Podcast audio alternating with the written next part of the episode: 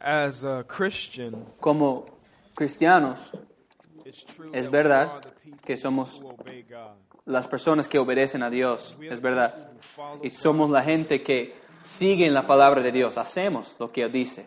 And as a Christian, I don't Y como cristiano, como cristiano no solamente obedeces al Señor y haces buenas obras, así como escuchamos en la mañana, eh, de servir, y también estás en una plena guerra contra el pecado. Estás en una guerra y violentamente estás buscando el pecado y estás arrancando de raíz en donde sea que aparezca. En todo este mundo perverso y con todas esas este trata de blancas y este los carteles de drogas y el media y este Hollywood todo de este mundo que está en contra de nosotros nosotros como cristianos eso es lo que somos hacemos guerra frente a este mundo no somos de este mundo consideramos como basura este mundo y las cosas de este mundo. Y no solamente eso, pero vamos en contra del enemigo de nuestras almas. No nos luchamos contra este sangre, eh, hueso y sangre, sino más bien contra el enemigo de nuestras almas. Somos nosotros. Eso es- describe nosotros, el pueblo de Dios, que obedece a lo que Dios dice y con un deseo de hacer lo que Dios dice. Leemos su palabra, oramos a Él, platicamos a otros acerca de Él. Algunos de nosotros han dejado atrás todo por causa de Él. Algunos han ido- ah, se han ido a la tierra extranjera en misiones. Algunos de ustedes están ahora buscando el rostro del Señor, diciendo, Señor, ¿seré yo? ¿Quieres que yo haga eso? Señor, que, me, que, que yo deje aquí todo y me vaya ahí al campo misionero. Algunos han tenido que desechar a sus familias. Ha habido una espada que ha entrado en la casa. Y voluntariamente nosotros dejamos todo, abandonamos todo por causa del Evangelio. Eso es quienes somos nosotros, abriendo nuestras vidas.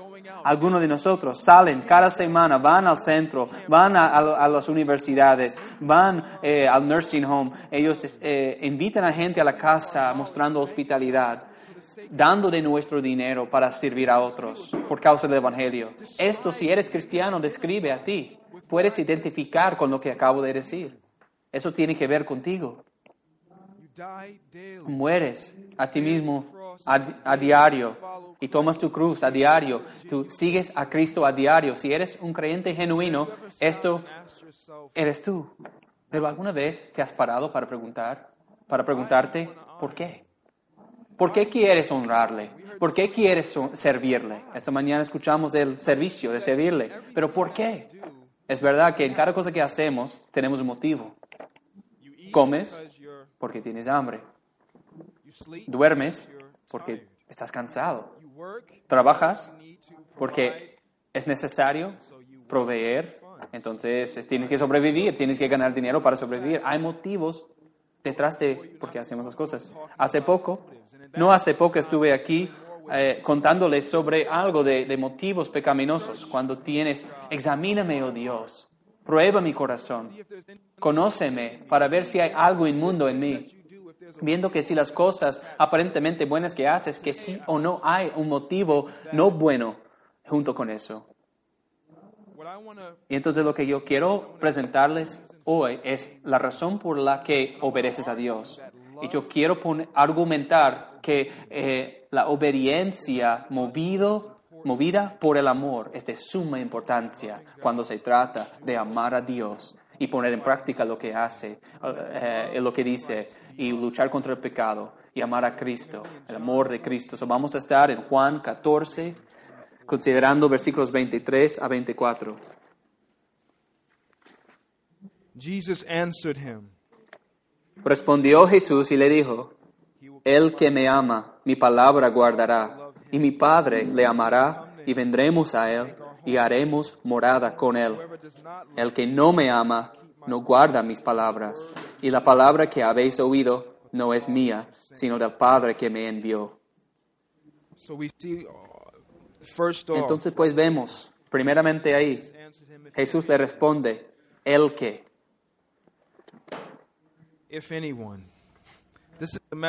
O en otra traducción es si alguno, en la vida de las Américas dice si alguno. Entonces hay eh, un requisito que acompaña a esta promesa. Pero el requisito que, que, que va incluido con este si alguno, el que, cuando él dice el que, no quiere decir que él está atinando o, o dirigiéndose a un grupo en particular. No, no se identifica ninguna persona eh, específica. No, no dice que se dirige únicamente a los judíos, ni a los gentiles, o únicamente a hombres o a mujeres. No. Eso no es un mensaje solo para cierto grupo de gente. Dice en 1 Timoteo 3.1, dice, si alguno anhela obispado, bueno, obra desea. Esto se dirige específicamente a aquellos que desean o anhelan ser pastores. Se dirige a ellos. En Marcos 11.3 dice, "Si- y si alguien os dijere, ¿por qué hacéis eso? Decid que el Señor lo necesita y que luego lo devolverá. Esto es donde Jesús le dice a sus discípulos que vayan para desatar ese pollino y si alguien le- les cuestiona eh, de por qué, esto se refiere específicamente a ellos de por qué están desatando este pollino. Ah, hay clubes y organizaciones exclusivos eh, en el cual nadie puede participar, nadie puede juntarse al club. Y entonces hay esperanza aquí en este pasaje. El que, o, o si alguno, tú has sido malvado, miserable y has pasado tu vida en rebelión y pleno pecado, tú puedes ser uno de estos. El que estás trabajado y cargado. Esta promesa entonces, esta promesa de Cristo es para cualquiera. No es únicamente para los eruditos de la Biblia o los que son sabios o los que tienen testimonios tan milagrosos. If you would be one of his, you too can be one. Si quieres ser uno de Él, puedes ser uno de Él. Cualquier objeción que puede poner por delante está excluido de esta categoría. Y incluso voy a este, eh, citar a mi Señor aún más. Si yo he sido un borracho o un drogadicto, puedo ser ese alguno. Si yo he sido prostituta o adúltero, puedo ser ese alguno. Si he sido eh, jus- eh, en mi propia justicia un fariseo, un hipócrita, sí, puedo ser ese el que. Entonces, el requisito se basa en las siguientes palabras. El que me ama. Y ese es, la, ese es el asunto. ¿Amas tú a Él? Y preguntas a todo el mundo eso y muy, muy, muy pronto ellos responden, pues sí, pero examínate el tu propio corazón. ¿Realmente amas a Cristo? there are all sorts of tests.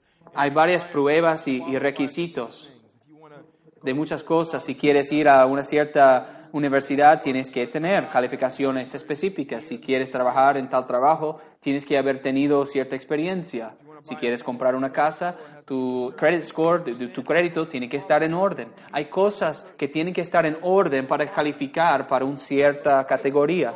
Pero Cristo pone todo aquí en la mesa cuando Él todo cuelga o todo depende de una sola cosa. El que ama a Él. El que me ama. Parece tan sencillo, ¿no? Una cosa tan, tan fácil, ¿no?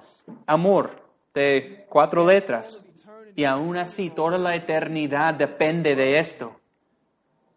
El que me ama. Tanto que aún Dios mismo se describe a sí mismo. Dios es amor. ¿Tú amas a Cristo? Says, Él dice, el que me ama. Dos palabras aquí.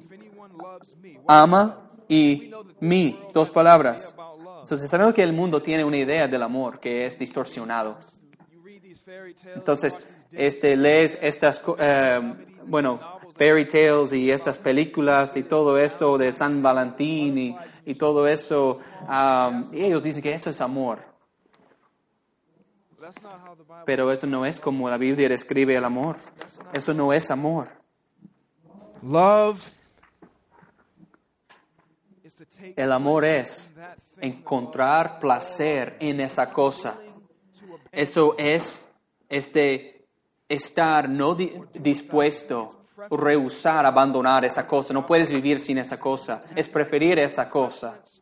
La idea de preferencia por esa cosa, por, por, por otra. Es el placer, la satisfacción y el bien del otro. Eso es, este, bueno, la negación de sí mismo. Esto es eh, centrado en la otra persona. Y vemos en Primera de Corintios 13, vemos esto, tenemos una imagen. Dice que puedes hablar este, en lenguas de ángeles, tener todos estos poderes proféticos y dar todos tus bienes. Tu cuerpo puede ser quemado, puedes tener fe para mover montañas, todo esto. Pero si no tienes amor, dice que no tienes nada. No eres nada. No has logrado nada. Eso es algo bastante sobrio, ¿no? O algo serio. Que, y el, amor de Cristo nos dice que el que me ama a mí, y tome en cuenta que Él dice que si el que me ama a mí, no que el que ama a mis regalos o mis dones. Algunos se preocupan por los dones de Cristo, pero dice el que me ama a mí, no a mi poder. Tan, tan fácilmente pues, se pueden fascinar por el poder de Cristo, pero Él dice, no el que ame a, no que el que ame a mis bendiciones, y ellos van en pos de sus bendiciones, y eso es su motivo, quieren sus bendiciones. No dice el que ame a mis manifestaciones. No, antes yo estaba en una iglesia pentecostal y hablaban mucho de las manifestaciones y, luego venimos aquí a esos círculos de, de calvinistas o reformadas y muchos se preocupan por otras cosas, otras manifestaciones.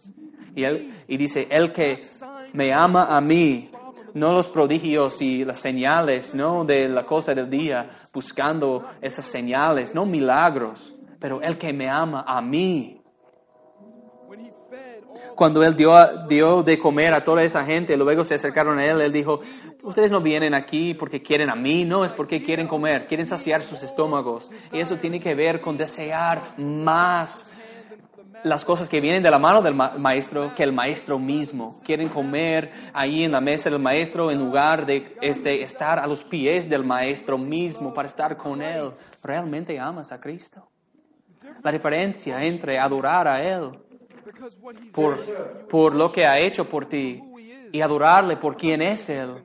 No estoy diciendo que esté mal estar impactado por su poder o por su bondad o por sus bondades. No estoy diciendo eso. Vamos a pasar la eternidad de eternidades adorando al Cordero por lo que ha hecho. Sí, debe impactarnos y asombrarnos su bondad. Y si la Escritura nos dice que nos regocijamos y que demos gracia por lo que ha hecho, sí, pero no se equivoque. Los querubines y las serafines, día y noche, están clamando, Santo, Santo, Santo al Señor de los eh, eh, ejércitos. La tierra está llena de su gloria, porque Él derramó su sangre por ellos. No, no están adorando a Él porque han recibido misericordia de Él o porque han recibido el perdón derramado a ellos. No, ellos, esos querubines y serafines, están orándole porque Él es digno de su adoración. Ellos ven a Él y adoren a Él por quién es Él. Jesús dice, si, si alguno ama a mí, ¿alguna vez has conocido a alguien que, te dijo que te amaba, pero todo era dependiente de lo que tú hacías para ellos? Y si tú hubieras dejado de hacer esa cosa, ese amor que ellos aparentaban tener por ti terminó, se acabó. ¿Sabes cómo es? Eh, suena el teléfono y lo miras y dices, ¿quién me quiere? El único tiempo en que ellos te llaman es cuando quieren algo, ¿no? Es diferente de cuando recibes una llamada de alguien y, y, y dicen, ah, solo llamo para ver cómo estás. ¿Por qué? Porque genuinamente te aman. No porque tú hagas por ellos, no porque puedas darles, pero realmente porque aman a ti. Jesús dice que el que me ama a mí, ¿amas a Cristo? Y esto es algo tan fácil de, de perder. Pregúntate, ¿dónde está mi corazón en esto? ¿Dónde está mi amor por Cristo? Es tan eh, fácil de, de perder esto escuchamos esto, que Marta eh, perdió, eh, falló esto, estaba distraído en su servicio, en, sus, en hacer sus quehaceres. ¿Te has distraído en, en, el servicio que haces? Y haces y haces y haces y luego pierdes el enfoque de por qué haces tales cosas. En Éfeso ellos perdieron esto, se olvidaron, habían abandonado su primer amor.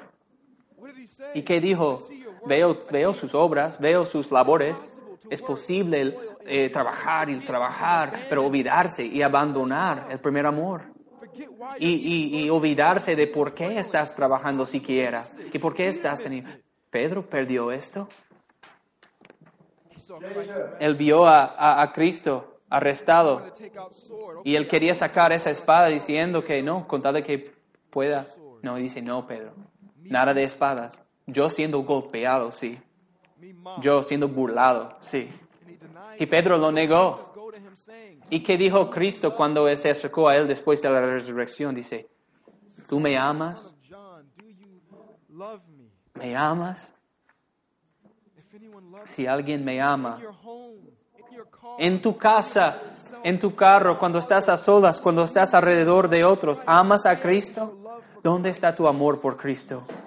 Pero ¿sabes qué? Cristo no está diciendo meramente que si, si, eh, si alguien me ama, no, pero el que me ama a mí va a hacer algo. ¿Y qué hará? Obedecerá. Sencillamente, hará lo que le digo, no importa el, el costo que sea. Y tantas personas tienen esta idea de, o solo con tal de que, y podemos caer en eso. Cuando la escritura dice, maridos, por ejemplo, la escritura que dice, maridos, amen a sus esposas como Cristo amó a la iglesia, con tal de que ellas le respeten. No, la escritura no dice eso. Mujeres, sometan, sométanse a sus maridos, así como sometan a Cristo como cabeza. Con tal de que te amen y que te muestren ese amor. No, no lo dice así. Hijos, sométanse, obedezcan a sus padres. Así, solo si te conviene. No, no lo dice así. No, obedecemos a Dios en todo momento, cada vez, no importa el costo que sea, porque amamos a Él. En la, en la escritura podemos encontrar muchos motivos por obedecer a Dios y la escritura nos da muchos motivos por eso. Voy a darles un- unos de esos.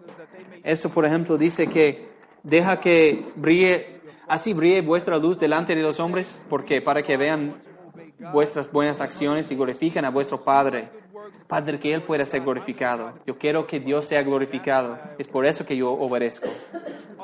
Y otros van a la escritura donde dice, y yo os digo, amigos míos, no temáis a los que matan al cuerpo, y después de esto no tienen nada más que pueden hacer, pero yo os mostraré a quién debéis temer. Temer al que después de matar tiene poder para arrojar al infierno. Sí os digo, a este temed. So, otros dicen que miren, la ira de Dios existe y no quiero eso, so yo temo la ira de Dios, yo temo el juicio de Dios, por lo tanto voy a obedecer. Ese es su motivo, su motivación por su obediencia. Bueno, otros dicen, pero eh, ten cuidado, cuidad de no practicar vuestra justicia delante de los hombres para ser vistos por ellos. De otra manera no tendréis recompensa de vuestro Padre que está en, en los cielos. O algunos dicen, hay, hay recompensas que ganar. Eso es su motivo, su motivación. Aquel pues que sabe hacer lo bueno y no lo hace, le es pecado. Benditos, ben- ben- bienaventurados los que son perseguidos por causa de la justicia. Solo quiero hacer lo que es correcto. Y es bueno no robar. Es bueno mostrar este bondad a otros. Y, pero ¿qué tal esto? Por tanto, es necesario someterse no solo por razón del castigo, sino también por causa de la conciencia. Algunos quieren una conciencia limpia. Entonces voy a servir a Dios porque no quiero que mi conciencia esté contaminada. No quiero tener esa culpa, esa mancha en mi conciencia. Por eso voy a servirlo. El que me ama guardará mi, mi palabra. So, lo que estoy diciendo que el amor por Cristo debe ser el mayor motivo. Ese es mi punto. Entonces, ¿por qué? Por esas razones que acabamos de destacar. Piénsalo. ¿Por qué quieres que Él sea glorificado? ¿Por qué siquiera te importa que Él sea glorificado? Porque lo amamos. ¿Y cómo lo glorificamos? No es a través de vivir nuestras, vi- nuestras vidas tratando a nuestros madres, padres, hijos, esposa, eh, mis bienes, aún hasta mi propia vida, de una forma que muestre que Cristo es más precioso, más bello que cualquier otra cosa y que eso le glorifica más? ¿Por qué haremos eso? Porque lo amamos. ¿Por qué? ¿Por qué tememos la ira de Dios? Piénsalo. Porque tener la ira de Dios derramada sobre ti por toda la eternidad es estar alejado de su amor y su misericordia por la eternidad. ¿Qué dijo él? El que se aferra a ídolos vanos eh, eh, abandonan la esperanza de la misericordia. Eso es. algo que debe quebrantar el corazón, que por toda la eternidad no podrás estar con Cristo y sentir su amor, ver su belleza. Tú has abundado eso y ese es un horror de horrores. Eso es la verdadera oscuridad de la ira de Dios en el infierno. Sí, será intenso el sufrimiento allí, sin duda alguna, pero sin embargo es por amor que tengo por Él que no quiero ir al infierno, porque yo quiero estar con Él y no puedo estar alejado de Él. No quiero, no puedo ser abandonado de Él y apartado de Él. Y por eso, por, em- ¿por qué queremos una recompensa en el, en el cielo? ¿Qué es nuestra recompensa? ¿No es Él mismo? ¿No es tu esperanza y tu deseo? eh, al final de todo lo demás, al fin y al cabo, realmente yo persigo la, la pureza, yo busco la pureza, ah, porque yo quiero ver esas calles de oro, yo quiero ver esa puerta de, dorada, y entonces, no, es porque yo deseo ver a Él. No es la corona, este, no voy a echar esa corona a sus pies, porque Él es mi recompensa, Él es mi tesoro, Él es mi placer, Él es mi motivación, mi recompensa es Él, porque amamos a Él.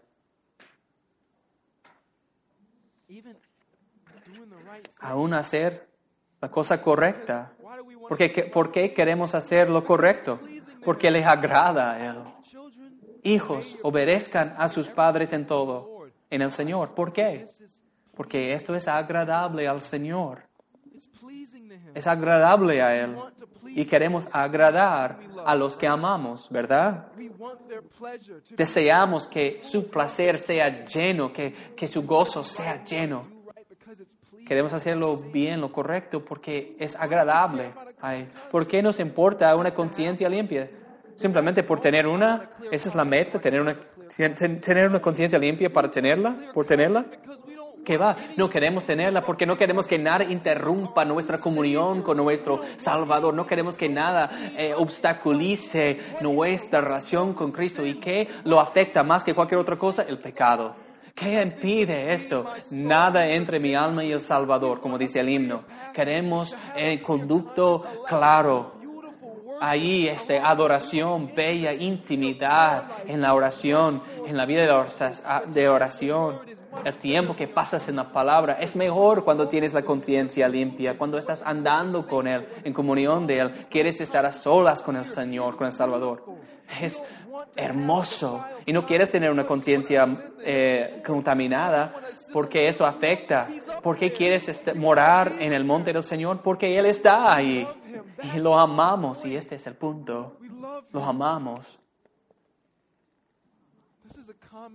Esto es un tema común.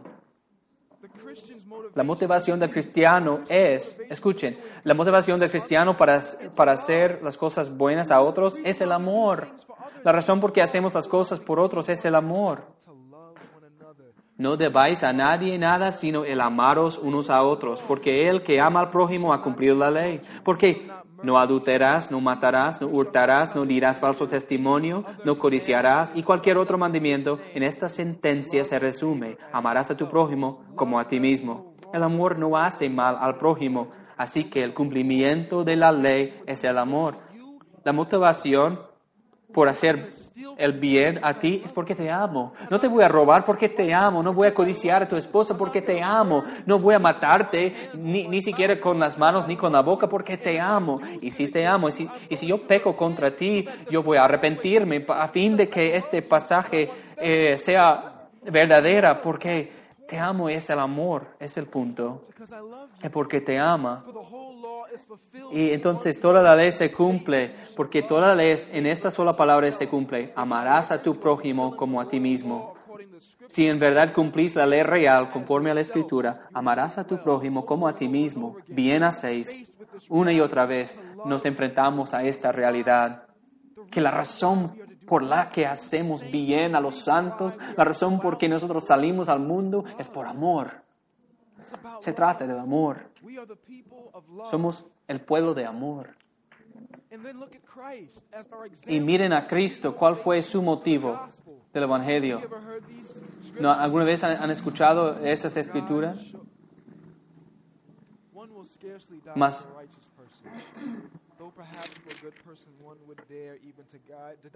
Mas Dios muestra su amor para con nosotros en que, siendo aún pecadores, Cristo murió por nosotros. En que siendo aún pecadores, Cristo murió. ¿Por qué murió Cristo? Por su amor.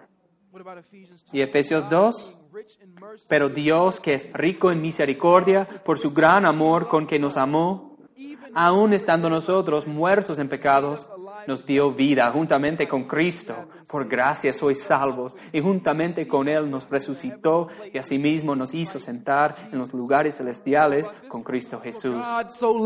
Y esto de tal manera Dios amó al mundo que envió a su Hijo unigénito para que el que cree en Él no eh, se pierda, sino más bien tenga vida eterna. Y en esto, puestos los ojos en Jesús, el autor y consumador de la fe, el cual por el gozo puesto delante de Él sufrió la cruz, menospreciando el oprobio, y se sentó a la diestra del trono de Dios. ¿Alguna vez te has preguntado cuál fue ese gozo puesto delante de Él? ¿Qué fue? Algunos dicen, fue la gloria, ¿no? ¿Te das cuenta cuánta gloria eh, se, le, se le da a Él? ¿Te acuerdas lo que dijo? Ahora pues, Padre, glorifícame tú al lado tuyo, con aquella gloria que tuve contigo antes de que el mundo fuese. Él se despojó de sí mismo. Se despojó. No lo hizo por gloria. Él ya tenía toda la gloria que, que necesitaba, que podía tener. Fue por autoridad y aquel que es poderoso para guardaros sin caída y presentaros sin mancha delante de su gloria con gran alegría. Al único y sabio Dios, nuestro Salvador, sea gloria y majestad, imperio y potencia, ahora y por todos los siglos. Amén. No por autoridad. Él ya tenía toda autoridad. Él es Dios, Jesucristo, plenamente Dios, que se hizo carne, se hizo humano. Cristo tenía toda la gloria, tenía toda la autoridad, todo el poder. Y dices, pero Él tenía nombre sobre todos los nombres. Jesucristo, Dios ya tiene el nombre sobre todos los nombres. Ningún ser humano, Jesús, el hombre que no existía antes, pero sí va a recibir todo eso. Pero Él ya está sentado a la diestra del Padre. Entiendo esto, la segunda persona de la Trinidad.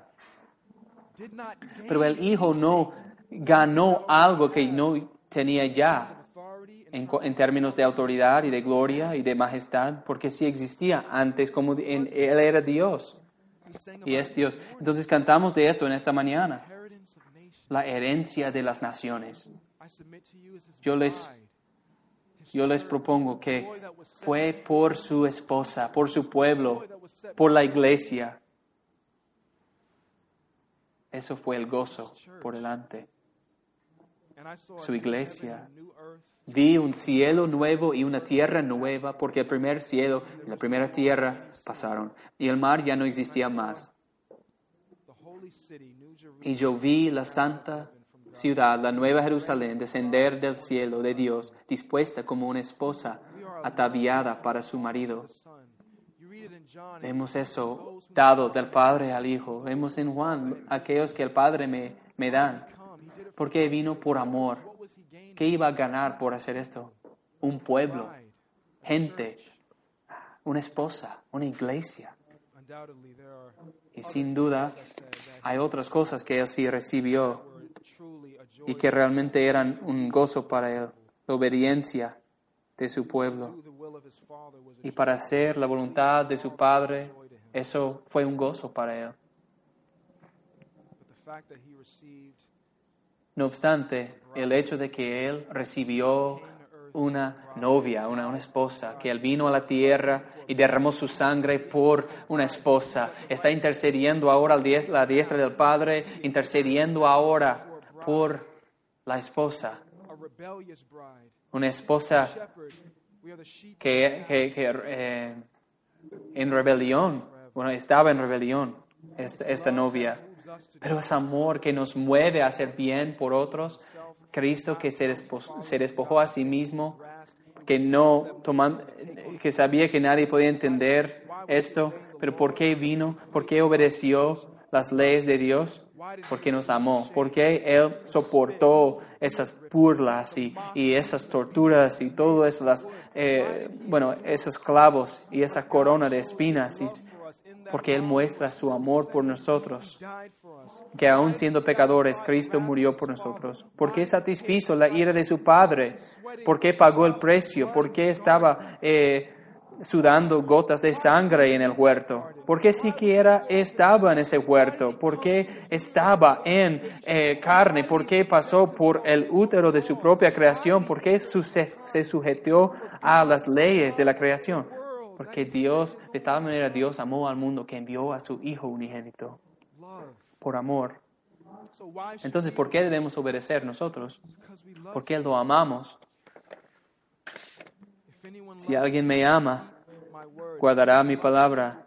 Si alguien me ama, guardará mis mandamientos. Puede ser que estés guardando sus mandamientos, pero es por amor, porque lo amas o porque lo temes. Necesitas temer. La Biblia dice que temas a Él. Pero ¿cuál es la raíz de ese temor? ¿Es por amor? ¿Es, porque lo amas? Puede ser que leas su palabra, pero la lees para que puedas eh, mostrar a, los demás tu conocimiento y tu sabiduría, o porque realmente lo amas y puedes estar orando, pero oras a fin de ver avivamiento y quieres ver manifestaciones de su gloria. De nuevo, estos no son motivos malos, pero a la raíz de la cosa, al fin y al cabo, esto realmente fluye de un corazón de amor por el Salvador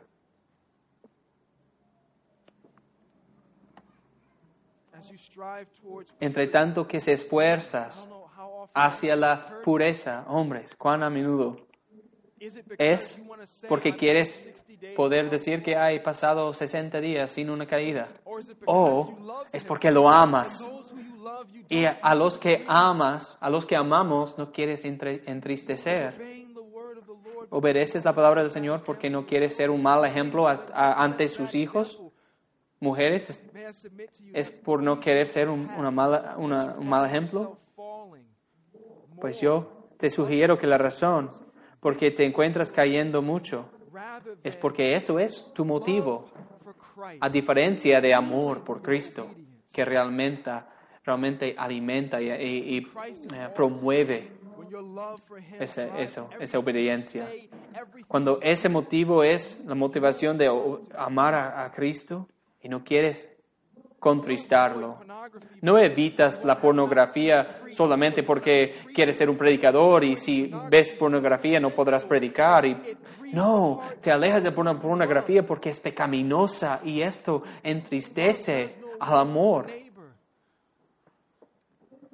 El amor este, daña al vecino Cristo estuvo eh, llorando, llorando, oh Jerusalén, oh Jerusalén. ¿Por qué decía eso? Por su pecado. ¿Te das cuenta que en la escritura Él se compara a un marido fiel y los pecados de los hijos de Israel como una esposa no fiel. No tienes que experimentar eso para darte cuenta de que si tú has pasado por el dolor de adulterio, eso duele. Como dijo un hermano, algunos piensan en Dios como un, una cosa, no como una persona, no como una persona que realmente tiene sentimientos, que puede respirar, que, y vemos a Cristo llorando derramando lágrimas. No pecas porque lo amas y no quieres contristarlo. El que me ama, a mí, mi palabra guardará, y mi Padre le amará, y vendremos a Él y haremos morada con Él. Cuando tú amas a Cristo, la vida eterna es tuya. ¿Y cuál es la evidencia que estarás con Él por, por una eternidad? Es porque el Espíritu de Dios mora en ti. ¿Quieres saber si las promesas de Dios son tuyas o no? Es, por, es si amas a Cristo y quieres obedecer a Cristo. Ya, dicho sencillamente, como dijo John Piper, eh, será eh, inhabitado el cielo por personas que aman a Dios, por personas que aman a Cristo. Si lo amas, lo vas a obedecer. Oh, Y no, no vas a pasar por aquí, por allá, pensando, estoy haciendo lo suficientemente bien, Señor, no quiero hacer nada que te... No debe ser, "Ay, Señor, te amo y yo quiero hacer todo lo que te agrada. Por, por amor, quiero obedecerlo. Y Él promete que todos aquellos que le obedecen estarán con Él para siempre. Y el Padre vendrá y hará su morada con, con tal persona. ¿Cuál es más pre- precioso que...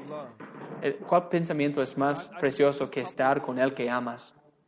Veo unas parejas aquí, Alex y Lachey, David y Dorothy, y ahora ellos están anhelando ese día de boda. ¿Por qué? Para que puedan estar juntos.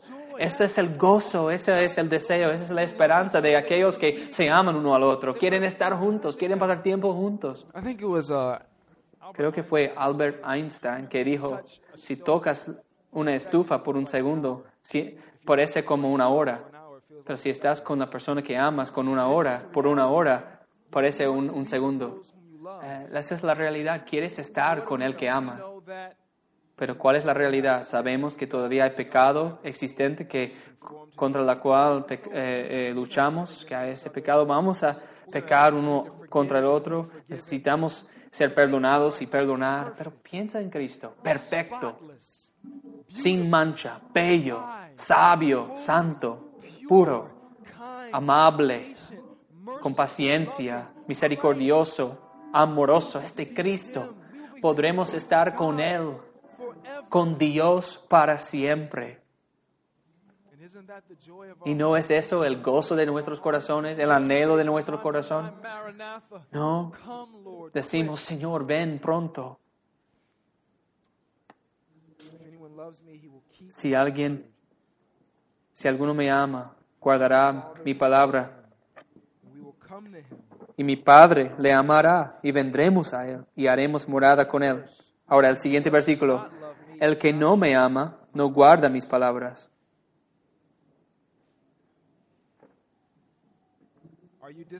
Estás eh, desobedeciendo a Dios.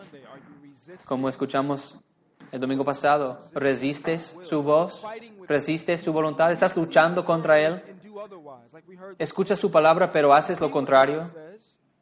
Como escuchamos esta mañana. Dios eh, nos habla a través de su palabra acerca del servicio de servir a otros. Ahora has escuchado eso y sabe- sabes que es verdad.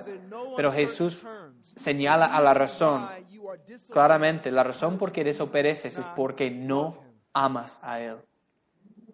Muchos dicen "Oh, que ah, yo amo a Cristo, sí lo amo, pero si tu vida es marcada y conocida por desobediencia a la palabra de Dios, Él dice, tú no me amas. Lo voy a leer otra vez. El que no me ama no guarda mis palabras. Guardar mis palabras significa obedecer, significa este, apreciar mis palabras eh, y guardar la palabra. Y otra vez dice, el que, la misma idea, no importa cuál sea tu testimonio, no importa cuántos versículos bíblicos hayas memorizado, no importa tu asistencia a la iglesia. Puedes escuchar todas las predicaciones que quieras, puedes asistir a la mejor iglesia en el mundo, no importa. El que no me ama no guarda mis palabras. Pero ¿quién va a andar por aquí diciendo, "Ay, yo no amo al Señor, no amo a Cristo? Nadie va a decir eso. Quizás un par de ateos, sí, pero la mayoría de la gente no va a decir, no amo a Cristo. Pero no tienes que decirlo con labios, porque Él dice, si no guardas mis, pala- mi palabra, mis palabras, no me amas. Y haces lo contrario. Sencillamente no lo obedeces. Él te dice lo que hay que hacer y Él dice que te sometas, dices no. Él dice ama, dices no. Él dice da, dices no. Dice ora, dice, dices no. Él dice algo y tú dices no todavía. Él dice arrepiéntete y tú dices ah, quizás más tarde. Él dice hazlo ahora y dices ah, quizás mañana. Si lo amas, obede- lo obedeces y si desobedeces a Él, no lo amas. No te engañes a ti mismo. No andes por aquí y por allá diciendo yo lo amo, pero desobedeces a Él, que no te engañes a ti mismo.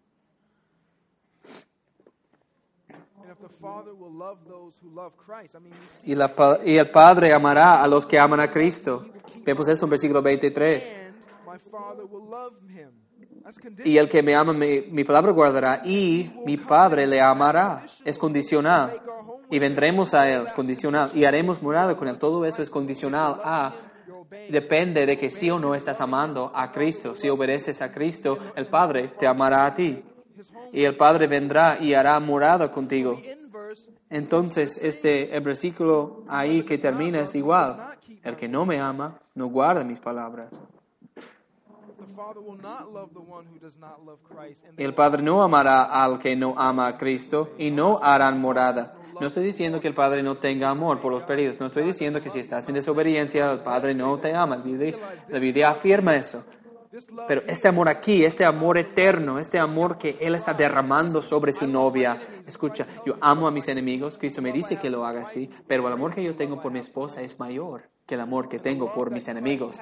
Y el amor que Cristo tiene por su eh, esposa es mayor que el amor que tiene para aquellos que están pereciendo. Eso es el versículo final. E- Esto es el sí. Entonces, dice que el que no me ama no guardará, no guarda mis palabras y la palabra que habéis oído no es mía. No. Entonces, la consecuencia, el final para los que no aman a Cristo es la ira eterna, es la condenación eterna. Y este es el asunto. Si amas a Cristo, entonces recibirás gozo eterno, moral con el Padre. Eso es lo que Cristo dice. La palabra que oyes no es mía, sino del Padre que me envía. Y si no obedeces a Él, te espera ira y furia. Y puedes comprender por qué. Porque el Padre en amor mandó a su Hijo y el Hijo en amor derramó su sangre y el Espíritu en amor te trae ante el Evangelio y en, en bondad, en amor, te presenta el Evangelio y tú te vas a voltear.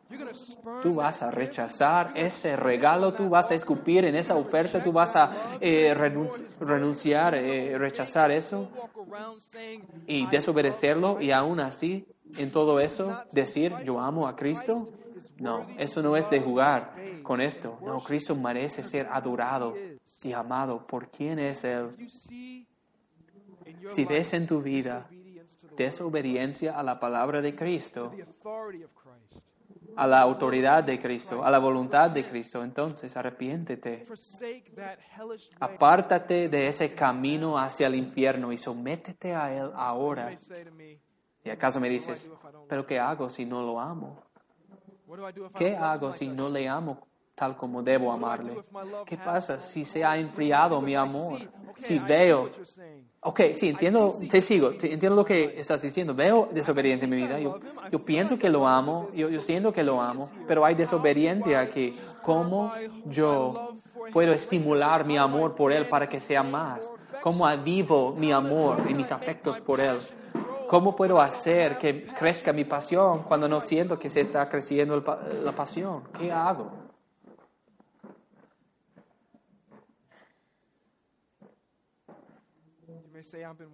¿Acaso dices, pues he estado trabajando tal como Marta, pero he, aba- ab- he abandonado mi amor como Éfeso? ¿Qué le dijo a Éfeso? Vuelve al principio y a lo que hiciste al principio. ¿Qué le dijo a Marta? Mira a María, ella ha escogido lo mejor. ¿Y dónde estaba ella? A los pies de Cristo.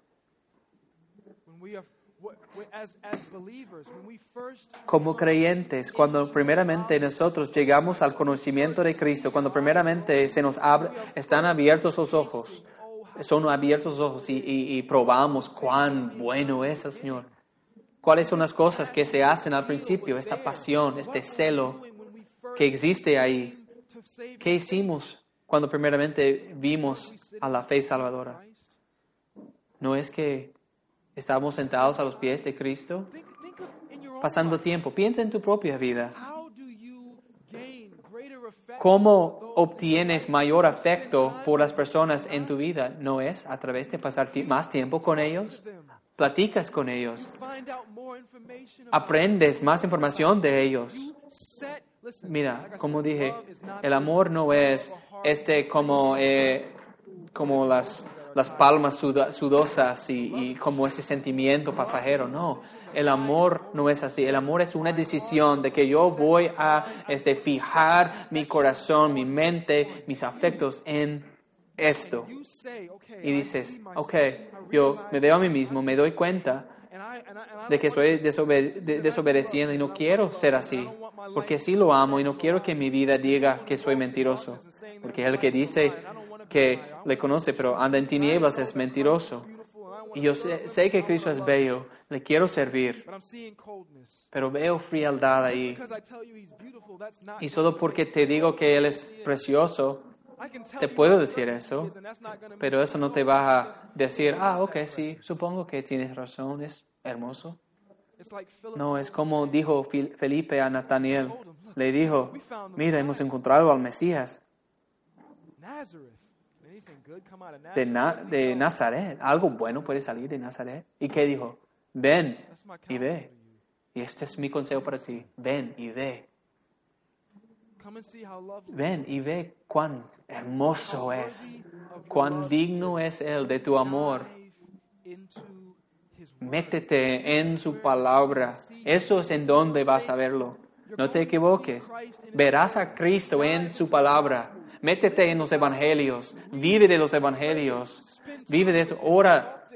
Pasa tiempo con Él. No ganarás mayor afecto por Él al no leer su palabra, a través de no hacer eso, a través de evitar la oración. No, estos son los medios. Lee las biografías, hable con los santos y verás que donde ha habido la, la angustia del alma más grande, el deseo, el anhelo más grande, se ha avivado a través de la oración.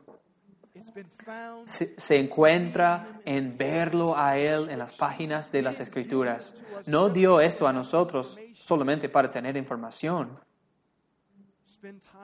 pasar tiempo con Él en la oración, derramar, derrama tu corazón a Él en arrepentimiento y en adoración. do you love him Amas a Él, entonces lo obedecerás. Lo desobedeces, entonces no lo amas. ¿Por qué debes procurar obedecerle? Por amor. Entonces, pues hago la pregunta de nuevo. Si no lo conoces y te das cuenta de que tu vida es marcada por desobediencia, pero has estado andando por todos lados diciendo a todo el mundo que, que lo amas, pero en realidad no, no es así. Puedes conocerlo hoy. Es misericordioso, un Salvador misericordioso y con paciencia y bondad. Pero no lo dejes para mañana. No lo dejes para más tarde, porque más tarde quizás no viene. Hoy es el día de la salvación. Hoy es el tiempo. Entonces yo pido al Señor que, entre tanto que lo sirves, que lo haga por causa del amor por Él. Oramos. Padre, ayúdanos, Señor. Vemos la iglesia de Éfeso. Estaban trabajando y elaborando, haciendo muchas cosas buenas. Sin embargo, esto tenías en contra de ellos. Habían abandonado al amor que tenían al principio. Ese amor por ti. Padre, que el amor por ti sea lo que nos motiva, lo que nos estimula, lo que nos guía para hacer todo lo que nos mandas a hacer. Te pido que nos ayudes en el nombre de Cristo.